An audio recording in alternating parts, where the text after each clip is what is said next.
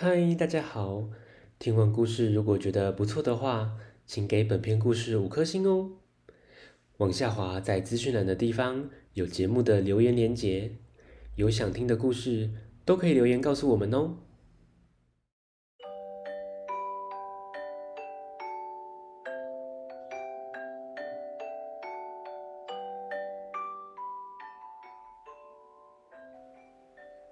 来来来，听故事！欢迎收听大肚鱼说故事。大肚鱼要分享的绘本是《小不倒翁》，作者谢武章，读书共和国出版。蒋书生赶了一整天的路，他找到一家旅店，想好好的休息。听说啊，旅店的西楼不怎么平静哎。蒋书生胆子大，他想见识见识一下。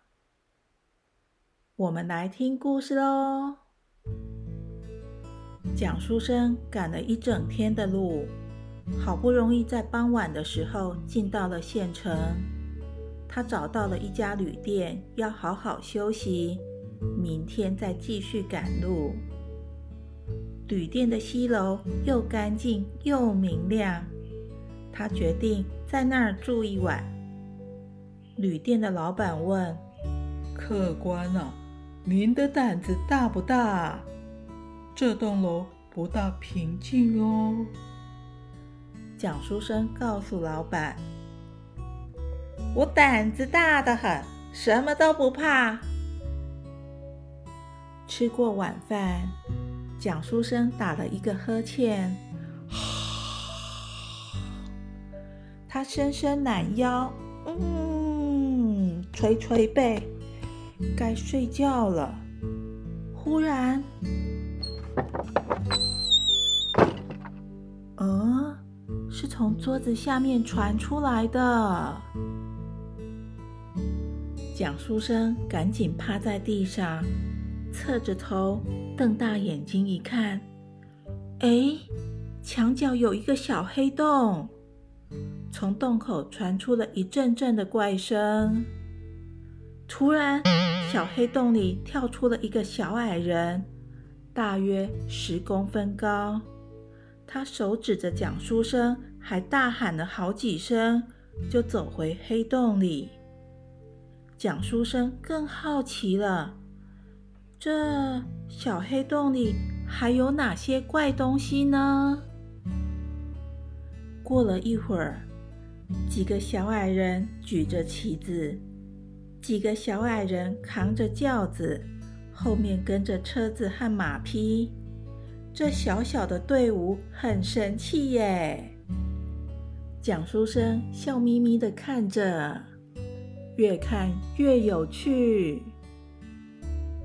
小小的官老爷坐在轿子里，他挥着双手，张着嘴巴，对着蒋书生大声骂，声音却像蜜蜂嗡嗡响着，根本听不清楚。蒋书生一点也不害怕，官老爷越看越生气，就命令士兵去抓蒋书生。小矮人们。冲啊！一个个冲向蒋书生，大家用尽全身的力气拉啊、扯啊，大家忙得团团转，乱成了一团。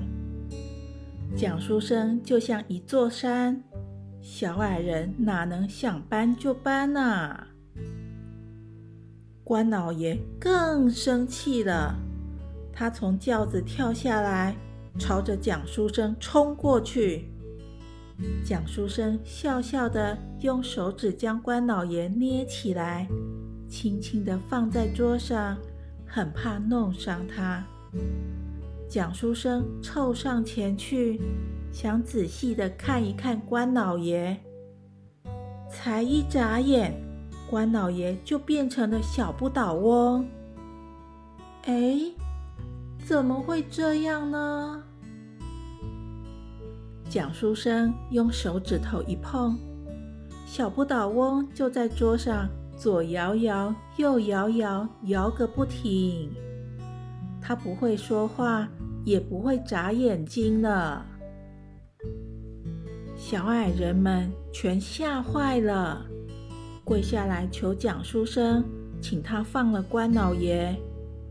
蒋书生捉弄他们说：“要我放人啊，很简单，只要多送些好东西，我就把关老爷还给你们。”小矮人们听了，马上一哄而散，到处去找东西。小黑洞里闹哄哄，没多久，地上就摆满了金银珠宝，一件又一件，亮晶晶。蒋书生捧着不倒翁，把它还给了小矮人。说也奇怪，才一眨眼，不倒翁又变成了官老爷。小矮人们全一溜烟的跑进黑洞里。总算安静了，蒋书生好好的睡了一觉。天才刚亮，蒋书生被旅店老板的叫声吵醒了，他要大家帮忙抓贼呀！原来老板的金银珠宝全被偷光了，这可不得了。蒋书生将昨晚的怪事告诉了老板。并将金银珠宝全还给他，老板笑得好开心呢。不平静的西楼终于平静了，蒋书生继续赶路去。咦，小朋友，西楼为什么平静了？还有关老爷被蒋书生一捏。怎么就变成了不倒翁呢？想想，故事结束了，下次见，拜拜。